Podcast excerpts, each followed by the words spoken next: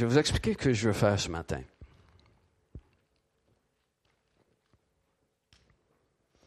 Quand je posais une question au Seigneur, qu'est-ce que je devais apporter comme message, ce thème m'est venu et j'étais un peu surpris.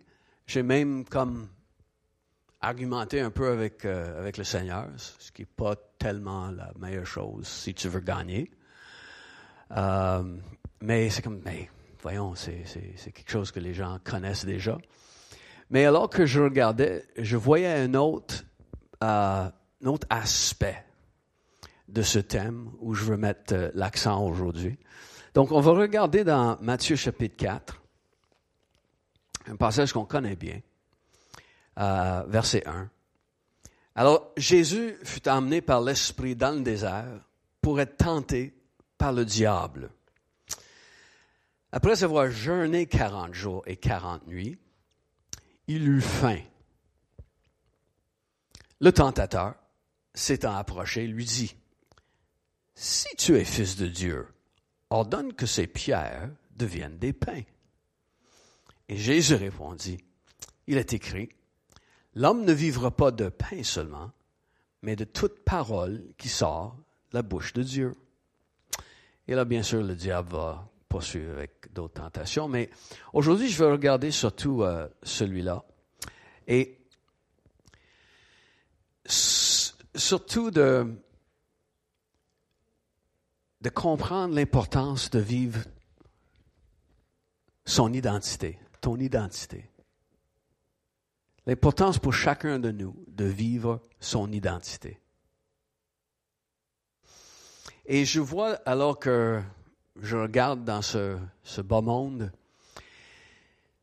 n'importe où tu vas, il y a des gens qui sont en crise d'identité. Des gens ont de la difficulté à trouver qui ils sont. Des gens ont de la difficulté à être bien dans leur peau. Et ils vivent des crises d'identité. Donc, si on peut mettre euh, la présentation, bien sûr, n'oubliez pas propulsion, c'est le 21 mars. Et cette crise d'identité peut être vue de, plusieurs façons. Donc, je ne veux pas parler nécessairement de certaines formes de crise d'identité. Euh, quoique, comme je vous ai dit, euh, là, ça va être dans quelques semaines maintenant que je vais vous apporter une, un message euh, sur l'identité sexuelle et qu'est-ce que Dieu dit là-dessus et quelle est notre position en tant que croyant face à tout ça? Je pense que vous allez trouver ça intéressant. Une crise d'identité, voici une définition dans un un journal psychiatrique, euh, une période d'incertitude et de confusion lorsqu'une personne vit de l'insécurité face à son sentiment identitaire, dû typiquement à un changement face aux attentes en lien avec leurs objectifs ou leur rôle dans la société. En anglais, c'est a, a, period of uncertainty and confusion in which a person's sense of identity becomes insecure, typically due to a change in their expected aims or role in society. Remarquez, quand euh, tu te sens approuvé, tu n'as plus rien à prouver.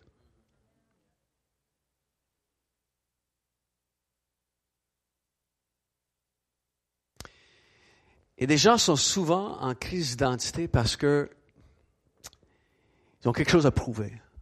Ils doivent, prouver, ils doivent se prouver. Et pourquoi on veut se prouver? C'est parce qu'on veut de l'affirmation. Euh, dans notre texte, le diable dit, si tu es fils de Dieu, Donc, la base de sa tentation est de faire remettre en question l'identité de Jésus.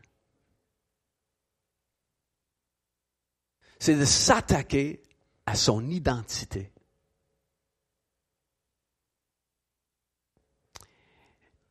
Et nous avons vu ces, thèmes et ces versets à, plusieurs reprises, mais on, va prendre euh, le temps de lire quelques versets aujourd'hui qu'on connaît bien. D'abord dans Marc chapitre 1. Marc chapitre 1, verset 9. Et c'est l'histoire de Jésus qui va se faire baptiser dans l'eau par Jean-Baptiste. On connaît l'histoire. Au moment où il sortait de l'eau, verset 10, Jésus a vu les cieux s'ouvrir et l'Esprit descendre sur lui comme une colombe et une voix a fait entendre des cieux ces paroles. Tu es mon fils bien-aimé, je te trouve au bout. Tu es l'objet de toute mon affection. Jésus entend ça. Dans son existence humaine, il vit cette expérience d'entendre avec ses oreilles, alors que l'Esprit descend sur lui, une déclaration. Tu es mon fils bien-aimé. Je te trouve au bout.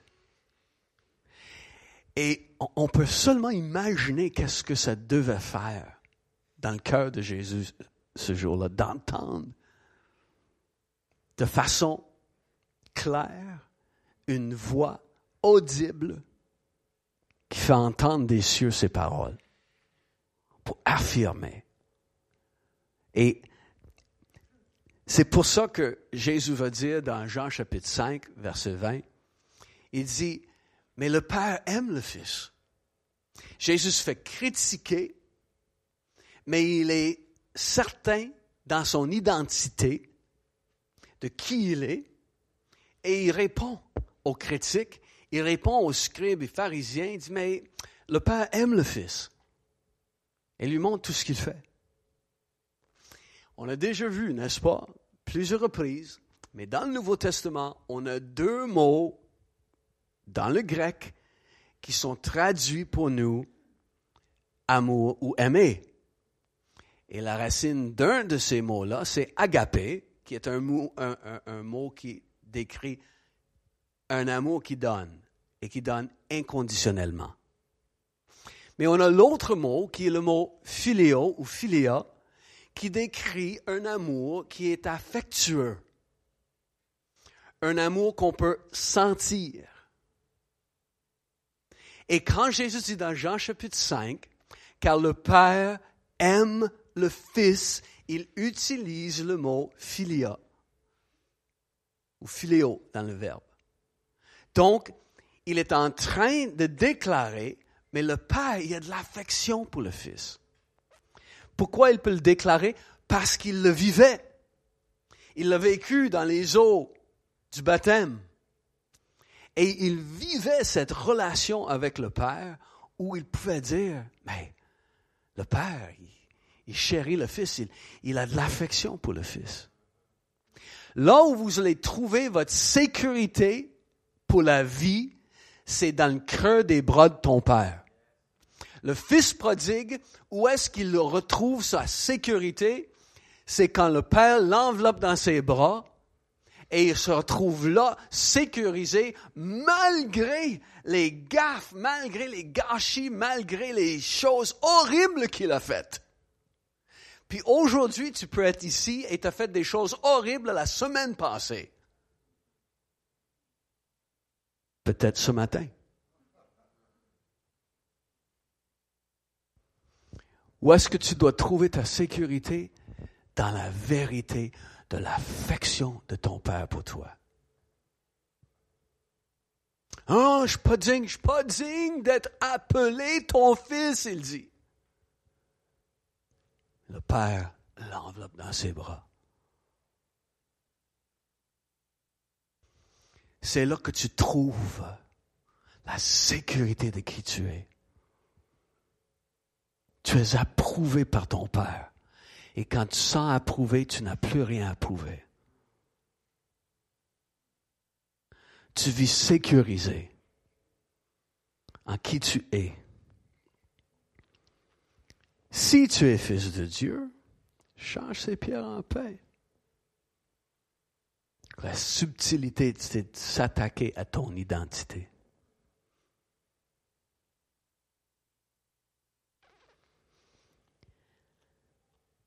Et si tu ne sais pas qui tu es, tu es vulnérable. Tu es vulnérable.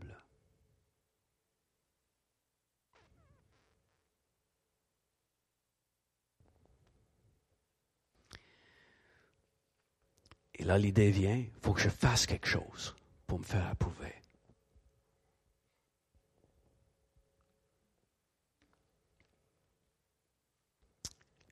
Sécurisé dans l'amour du Père, sécurisé dans son identité, Jésus rejette la tentation. Et, je veux qu'on voit dans cette tentation les deux subtilités.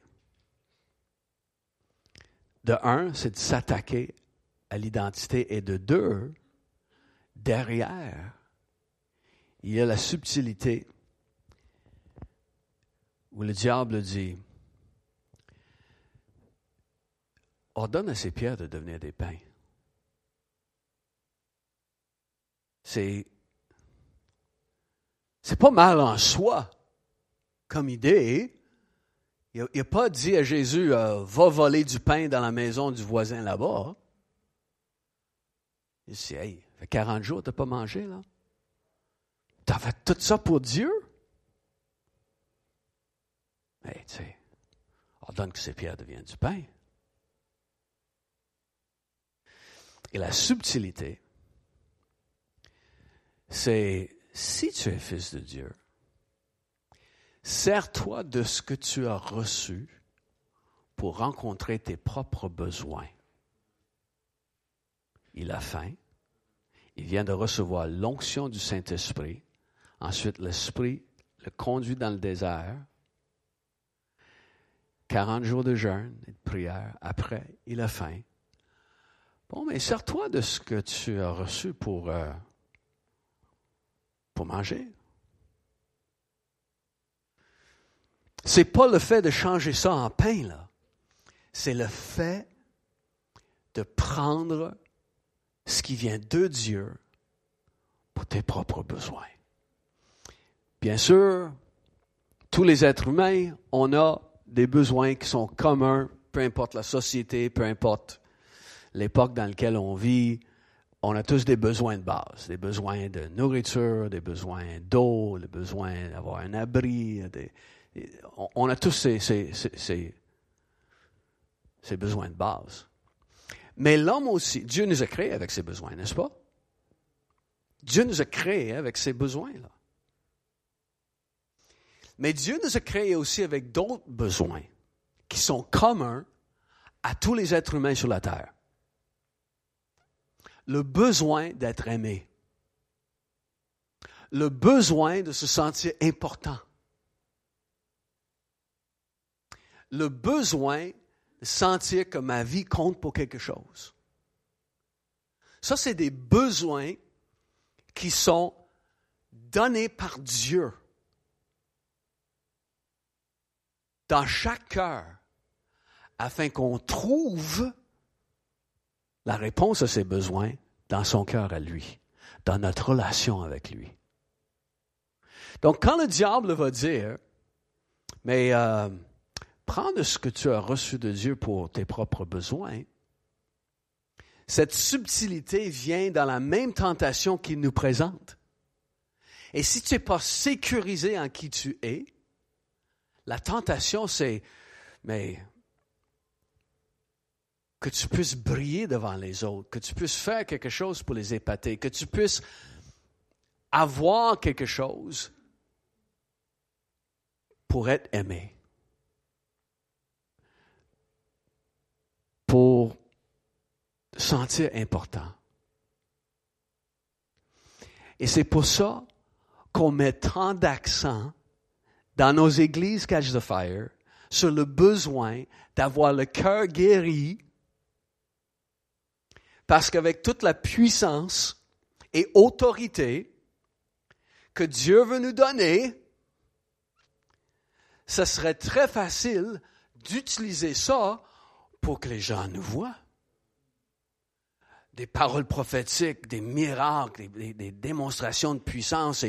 Et, là, on, on, veut que les gens sachent que j'ai donné telle parole.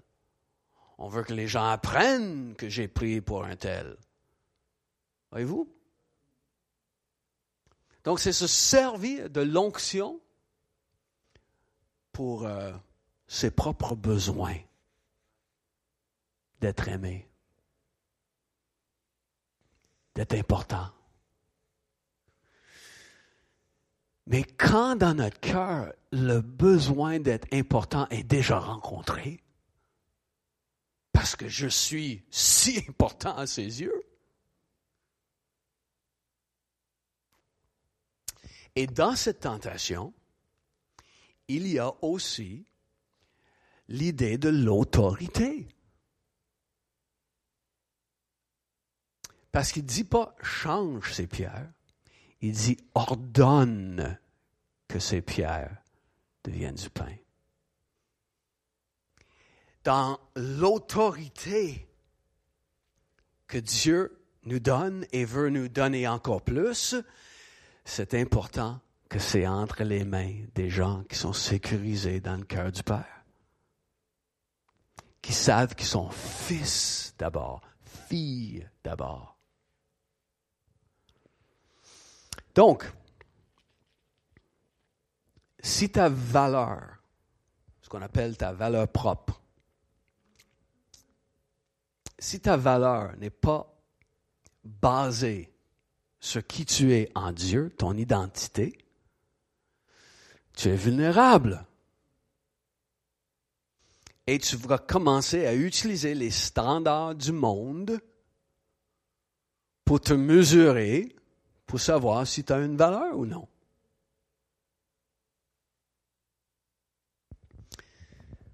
Et quelles sont les, euh, sont les valeurs euh, ou les standards plutôt que les gens utilisent pour comme critère pour établir la valeur de quelqu'un? Qu'est-ce qui fait en sorte que quelqu'un dans ce monde est, plus estimé, vaut plus, euh, est plus important? Hein? L'argent, ok. Quelqu'un qui a beaucoup de richesse, là. Mais, mais, tout de suite, on dit, bon, mais cette personne-là, est important le domaine qu'il a, regarde ce statut. Puis ce qui vient avec ça, c'est le standing social. Quelqu'un qui euh, euh, vit à un certain niveau, euh, une certaine classe de la société. Ah, cette personne-là, ouais.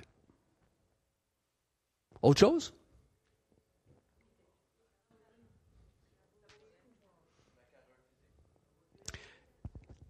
La beauté physique?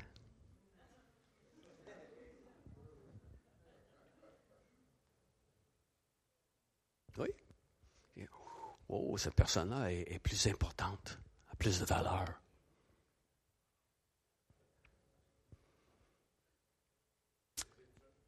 Hein?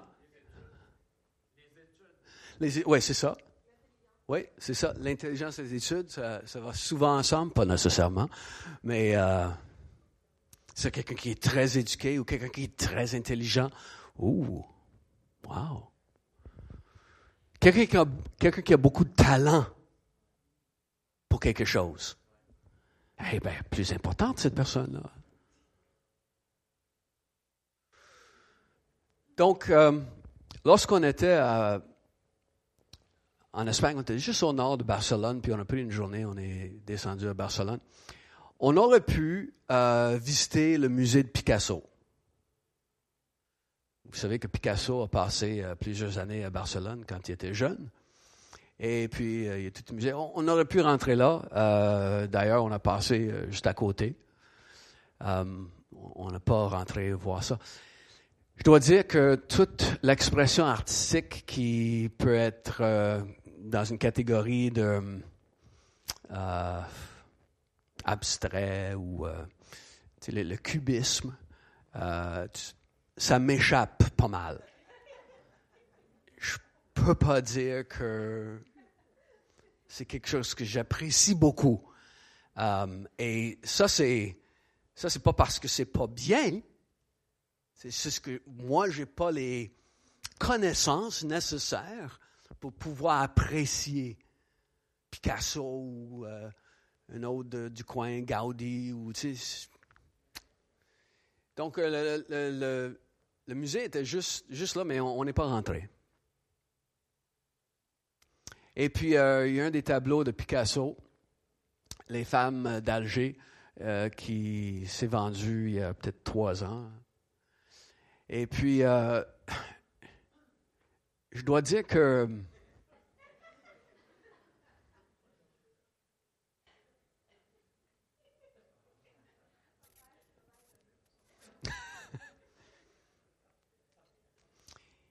Il y a quelqu'un d'autre qui pourrait regarder ce tableau-là, il va, tomber en extase, là. Il va dire, oh, c'est tellement beau, j'ai juste pas les connaissances, là, pour pouvoir apprécier. C'est vrai. Oui, Christophe, c'est, le genre de. Pour Christophe qu'on a visité, lui, hey, c'est tellement beau. Là, Sarah peut-être des connaissances pour apprécier certaines choses là-dedans. Moi, je suis très pauvre en connaissances artistiques. Là. Et puis, euh, c'est ça. Euh, regarde, vous savez que ça, arrive de temps à autre qu'on trouve un tableau à quelque part et quelqu'un va l'acheter pour euh, des pinottes, puis ça s'avère quelque chose qui vient d'un tel maître et ça vaut des millions. Hein? Ça, peut arriver. Je peux vous dire que je verrais ça là, à une vente de garage. Je ne paierais pas 20 pièces pour. Là.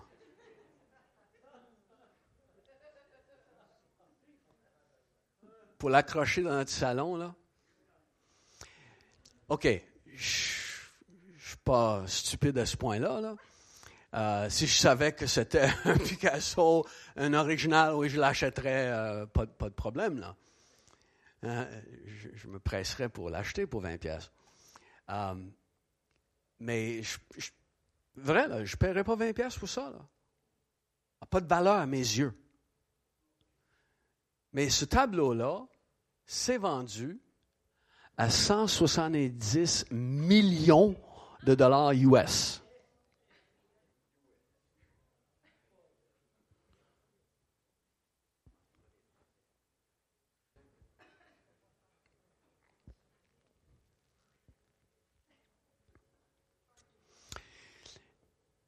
Est-ce que je le trouve plus beau pour autant? Non. Si je regarde direct au milieu du tableau, ça fesse. Mais pas pour m'impressionner.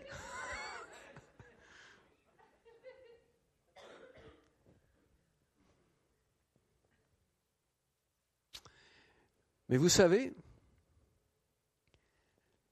comment on établit la valeur de ce tableau? Donc, vous qui avez entendu ça déjà par le passé, vous avez la réponse. La valeur de quelque chose est établie à partir du prix que quelqu'un est prêt à verser pour l'avoir. C'est ça la valeur. Et mon opinion de sa valeur ne change pas sa valeur.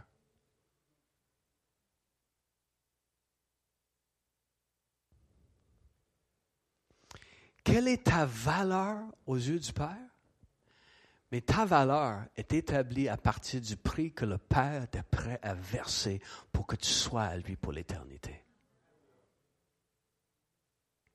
C'est ce que tu vaux aux yeux de Dieu.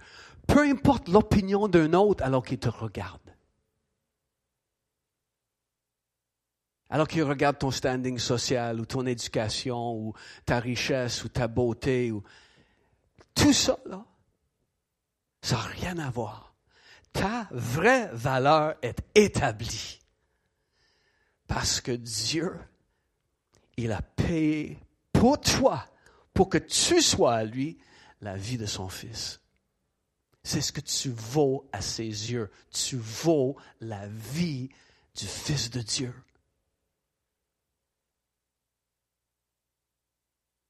Et si tu n'es pas certain que si c'est vrai, selon les Écritures, bon, mais c'est les Écritures qui vont nous le dire. Parce qu'il est écrit, c'est Paul qui dit, je vis dans la foi au Fils de Dieu qui m'a aimé et qui s'est livré lui-même pour moi. Donc, Paul, non seulement il sait que Jésus est mort pour le monde entier, mais il dit, Jésus, il m'a aimé. C'est très personnel. Et il s'est livré lui-même pour moi.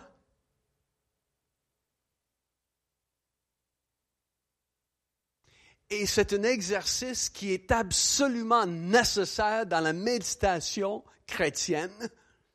Je ne parle pas de la méditation euh, intercontinentale, mais la méditation chrétienne, c'est de méditer ça, de dire, wow, tu es mort pour moi.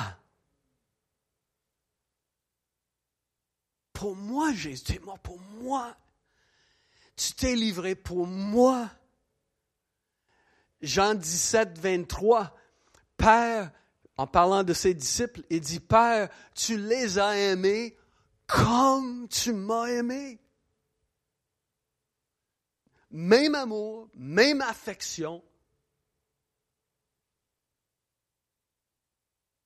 Ma valeur, qui je suis, mon identité est dans le fait que je suis fils de Dieu aimé de Dieu, aimé au bout. Et donc, tout ce qui vient de l'extérieur ne m'affecte ou devrait pas m'affecter. Quand je suis sécurisé dans mon identité avec Dieu,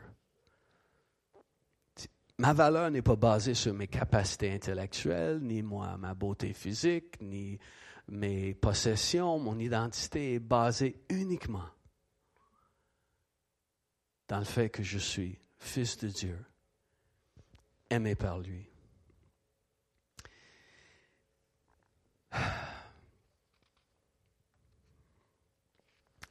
170 millions. Et je peux vous dire que quand tu comprends là, médite là-dessus un peu.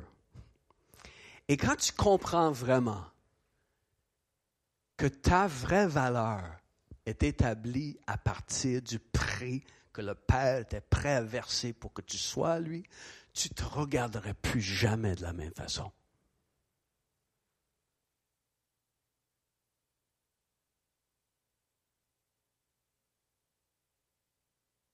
Est-ce qu'il faut que je le répète? Parce que c'était bon? Quand tu comprends que ta valeur est établie à partir du prix que le Père était prêt à verser pour que tu sois avec lui, tu te regarderas plus jamais de la même façon. Et tu ne regarderas plus jamais n'importe quel individu de la même façon, sachant la valeur qu'elle possède aux yeux du Père.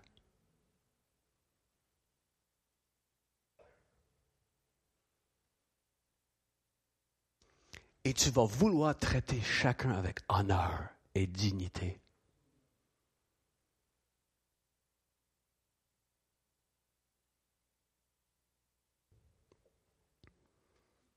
Une des plus grandes questions de tous les temps.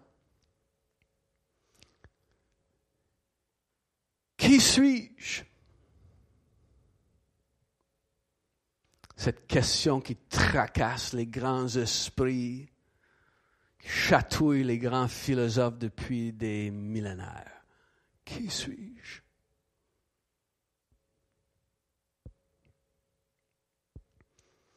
Quand on est sécurisé dans notre identité d'être fils, cette identité qui est établie par le prix que le Père était prêt à payer et qui est vécu dans les bras du Père, dans les moments où on vit son affection. Cette sécurité-là fait en sorte qu'on est plein de confiance. Pas d'arrogance, mais de confiance. Est-ce que vous trouvez que Jésus était plein de confiance? Peut faire partie euh, de ses traits de caractère en tant que leader. Il était confiant, Jésus.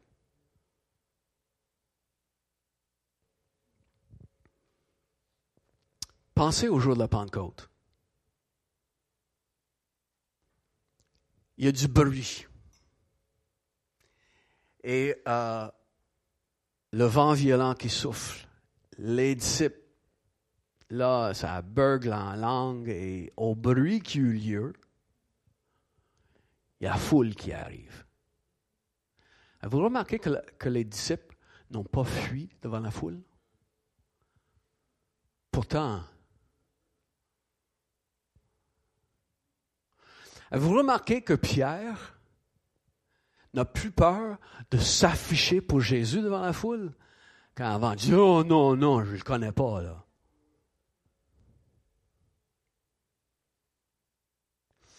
Traditionnellement, on, on explique ça en disant Ouais, mais c'est parce que euh, là, il venait d'être rempli de la puissance du Saint-Esprit. Cette audace vient de la puissance du Saint-Esprit. OK. Mais je pense que ça vient d'une autre source aussi. N'oublions pas que Pierre et toute la gang venaient d'être baptisés, acte chapitre 2, disons, baptisés dans l'esprit. Donc, plongés, immergés dans l'esprit d'adoption. N'est-ce pas intéressant que lorsque Jésus reçoit le Saint-Esprit, il y a cette démonstration de l'affection du Père qui vient en même temps. Là où il y a effusion de l'Esprit, il y a aussi expérience dans l'affection du Père.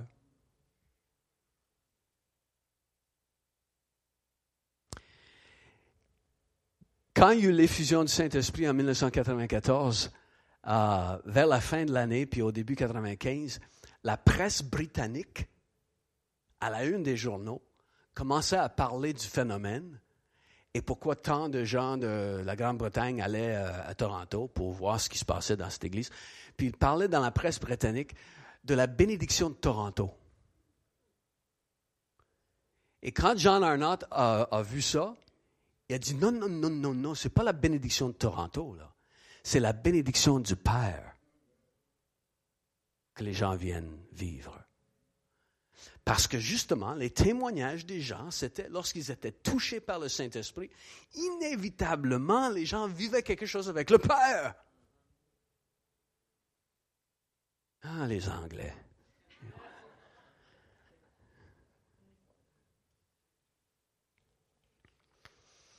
Donc, Galates chapitre 4. On va, on va terminer là. Un de ces jours bientôt. Galates chapitre 4. L'apôtre Paul,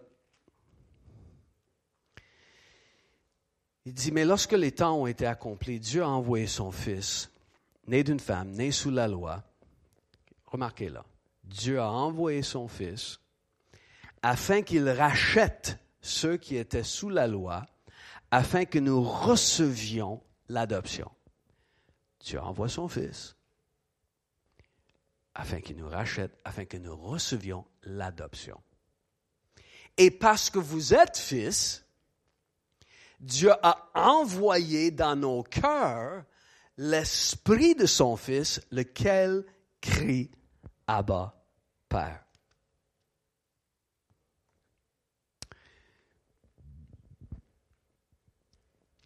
Regardez. Dieu a envoyé son Fils dans le monde afin qu'on reçoive l'adoption. Mais Dieu a envoyé son esprit dans nos cœurs afin qu'on vive l'adoption. Parce que c'est par lui que nous crions Abba, Père.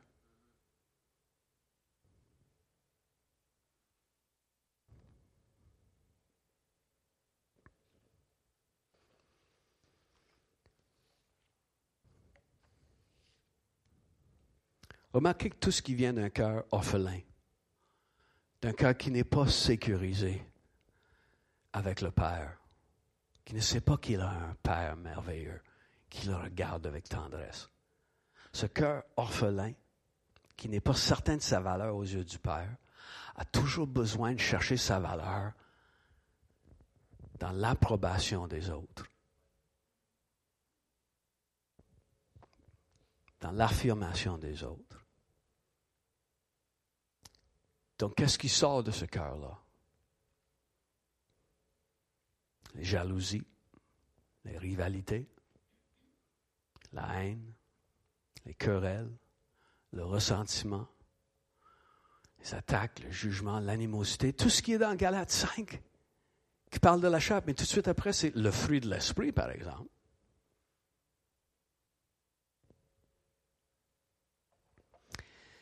J'ai peut-être pas le look de Brad Pitt, ni euh, le corps de Jason Momoa,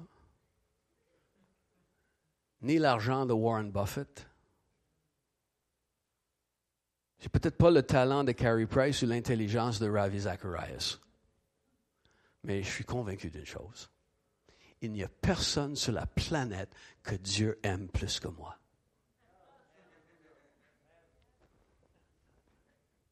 Convaincu de ça?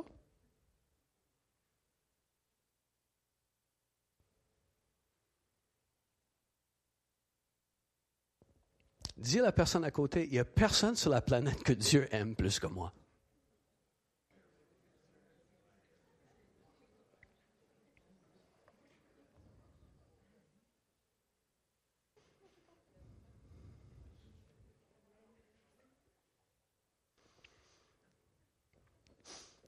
Et là, dit la personne à côté, il n'y a personne sur la planète que Dieu aime plus que Jerry.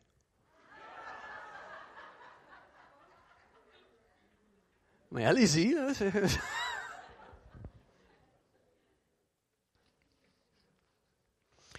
Voici le problème quand tu n'es pas sûr de qui tu es. Quand le diable s'attaque à ton identité parce que tu n'es pas bien assis dans ta valeur aux yeux du Père quand tu as besoin de l'affirmation des autres, quand tu as besoin de l'approbation des autres, voici le problème. C'est que dès le moment qu'il y a quelque chose qui te dépasse, quelqu'un qui te dépasse dans quoi que ce soit, surtout dans un domaine où toi tu travailles, tu œuvres, là il y a une agitation à l'intérieur. Tu es rongé à l'intérieur il faut que moi, il faut, moi, il faut que je, je vois que cette personne-là reçoit de l'affirmation, cette personne-là reçoit de l'approbation à cause de ce qu'elle fait. Moi, il faut que, donc, il y a cette agitation à l'intérieur. La paix disparaît. Le désir de te prouver te ronge à l'intérieur.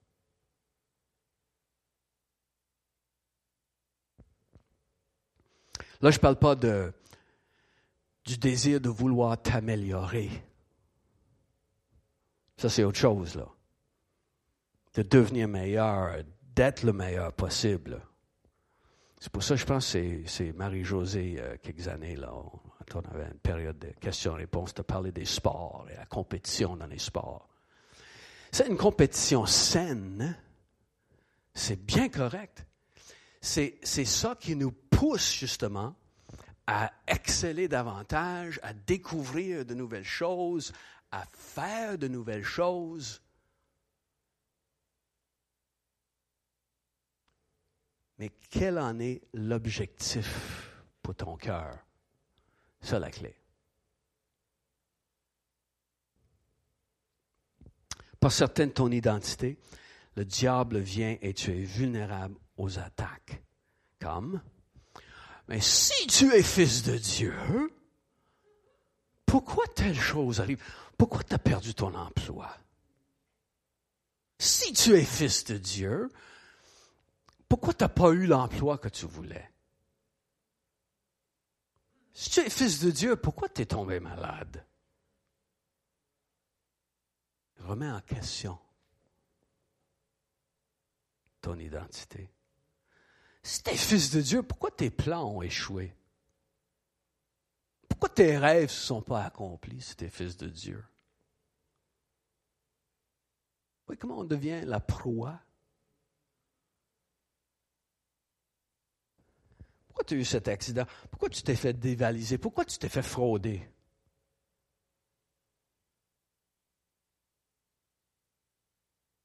Pourquoi ta prière n'a pas été exaucée? Si tu es fils de Dieu.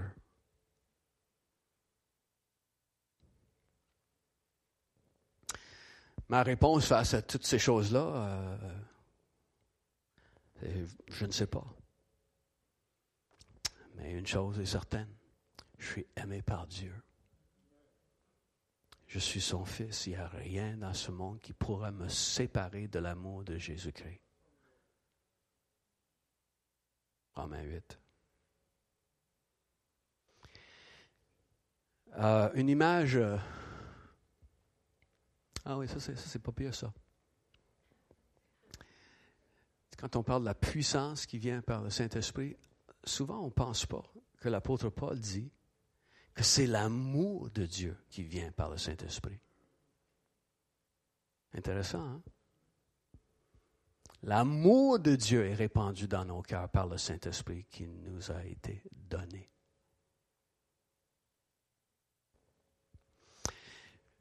Puis, euh, une des images euh, iconiques de notre euh, culture, c'est la panthère rose.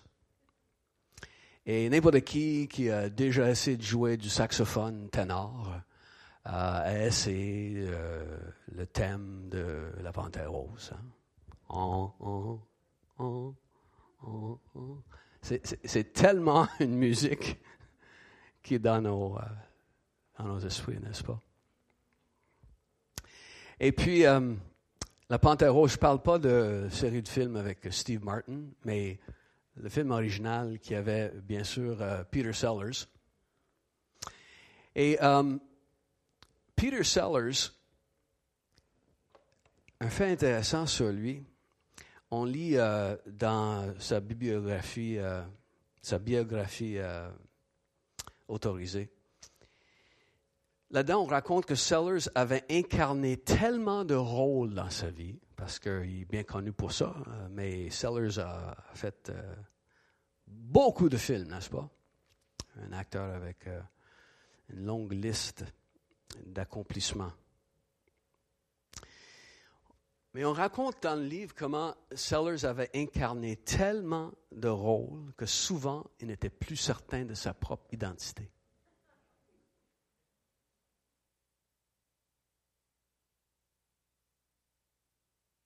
Puis, comme anecdote, on raconte euh, quelque chose qui lui arrivait euh, assez souvent.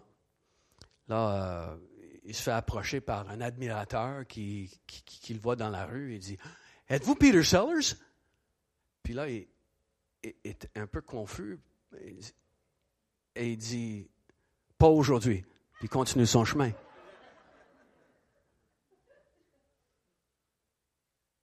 C'est un danger qui guette les artistes et ceux qui doivent se rentrer dans un, personnage là, pour une longue période, euh, vivre ce personnage-là. On a parlé avec Marlene euh, Barrett euh, souvent là-dessus. Mais c'est un danger qui guette euh, pas seulement les artistes.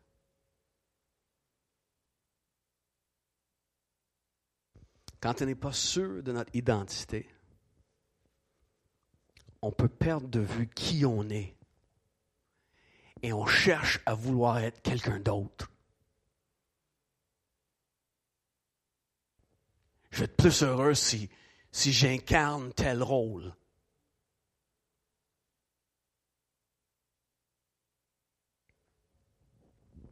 il y a ce constant manque de satisfaction, une perpétuelle insatisfaction.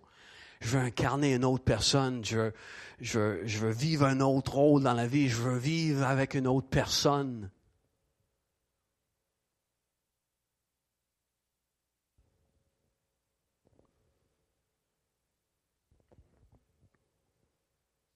Jésus finit par répondre euh, au diable, euh, l'homme ne vit pas de pain seulement. Le pain, symbole de ce qui nourrit, ce qui satisfait. Finit par répondre, ce qui m'apporte la satisfaction, ce qui me comble, c'est d'entendre la voix de mon Père. C'est d'entendre ce qui sort de la bouche de mon Père. Ce qui, ce qui me satisfait, ce qui me comble, c'est la richesse de mon intimité avec Dieu.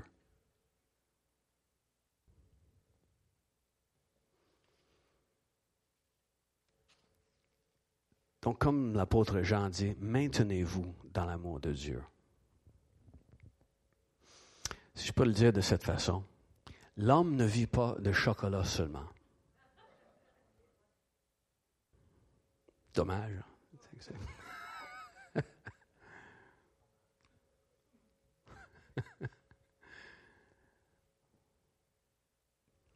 L'homme ne vit pas de chocolat seulement,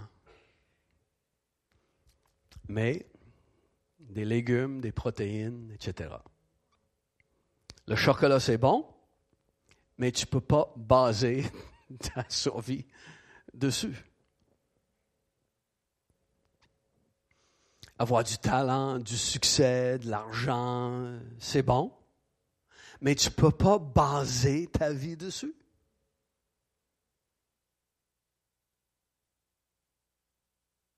La chose que ça te prend, c'est cette intimité avec Dieu, où tu es sécurisé dans les bras du Père et tu sais ton identité en lui. Je suis fasciné là, de voir dans l'Église comment il y a tellement d'enseignements sur notre identité en Christ. Des livres au complet sont écrits là. Il faut, connaître notre identité en Christ. Puis la plupart, c'est, d'apprendre que mais en, Jésus-Christ, on est vainqueur, on est guerrier, on est roi, on est prince, on est ci, on est ça. Puis on parle très peu de notre identité dans le Père. Parce que toutes ces choses sont bonnes. Mais d'abord, vivons la base. D'être fils du Père, d'être fille du Père.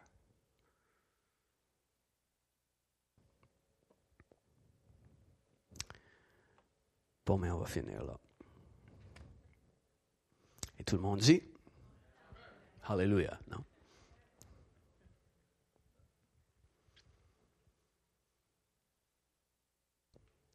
Est-ce que. Eh, eh, comment, comment ça va à l'intérieur? Est-ce que tu te vois des fois comme pousser de, d'avoir l'approbation, pousser d'avoir cette, cette affirmation des autres?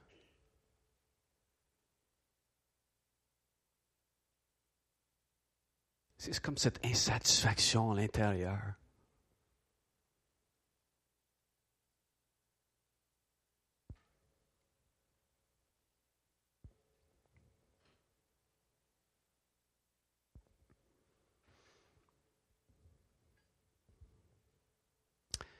Juste prier avec moi. On demander au Père sa bénédiction sur la relation qu'on a avec lui.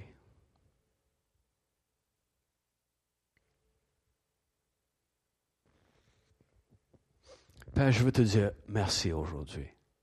Juste répéter ça. Père, je veux te dire merci aujourd'hui.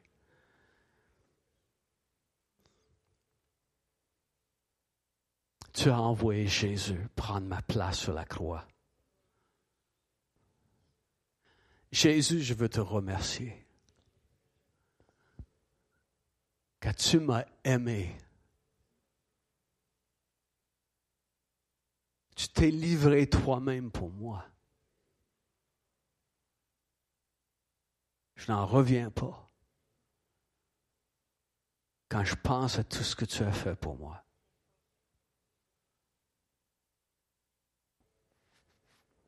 Saint-Esprit, tu es l'esprit d'adoption.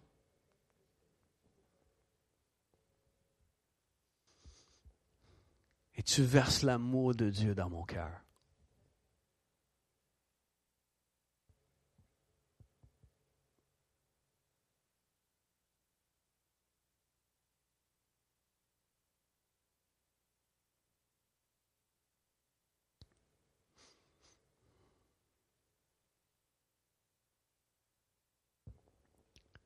Prenez une minute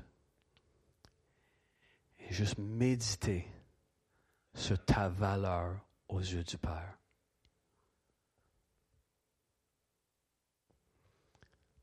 Juste pensez à la valeur qu'il attribue à ta vie par le prix qu'il a payé.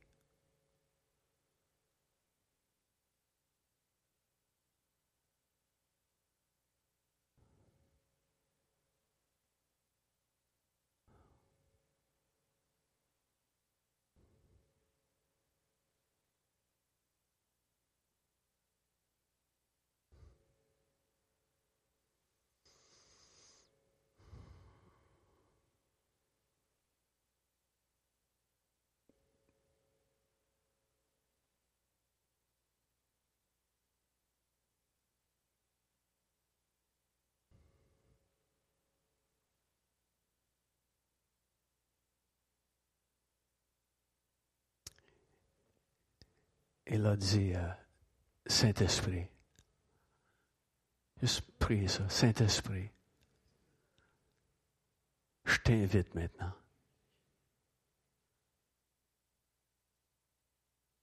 à me faire vivre l'affection du Père. Je te reçois maintenant.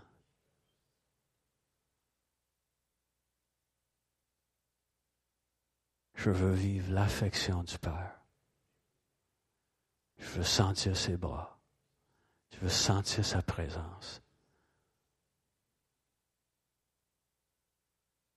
Juste rester là un instant. Juste recevez. Recevez. Recevez. Viens, Saint-Esprit.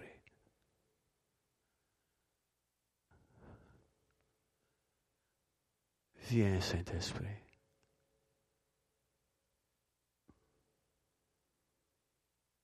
嗯。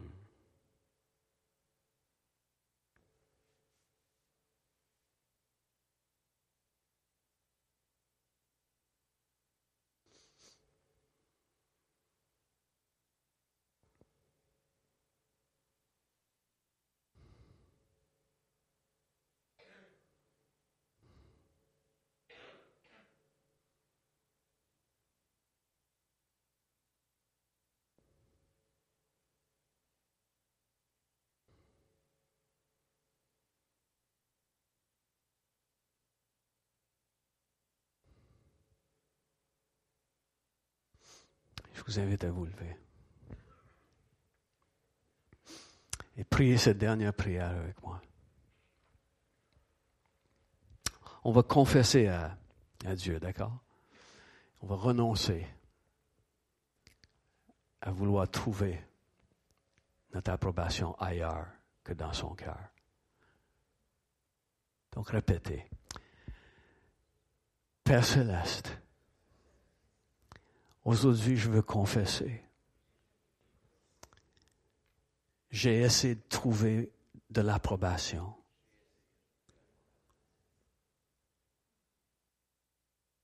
chez les autres. J'ai essayé de me sentir important par les dons et les talents que tu m'as donnés.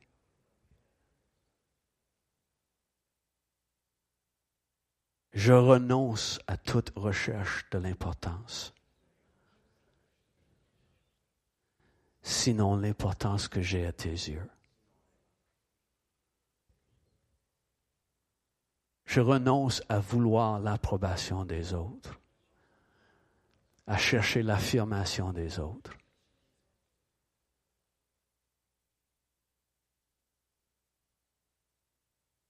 Car je sais que toi tu m'affirmes je sais que toi, tu m'approuves. Et donc, je n'ai plus rien à prouver.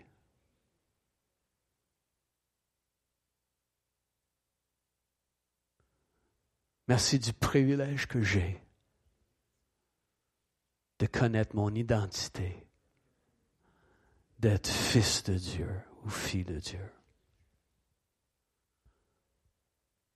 Je t'aime, papa. Tu es Abba Père. Amen.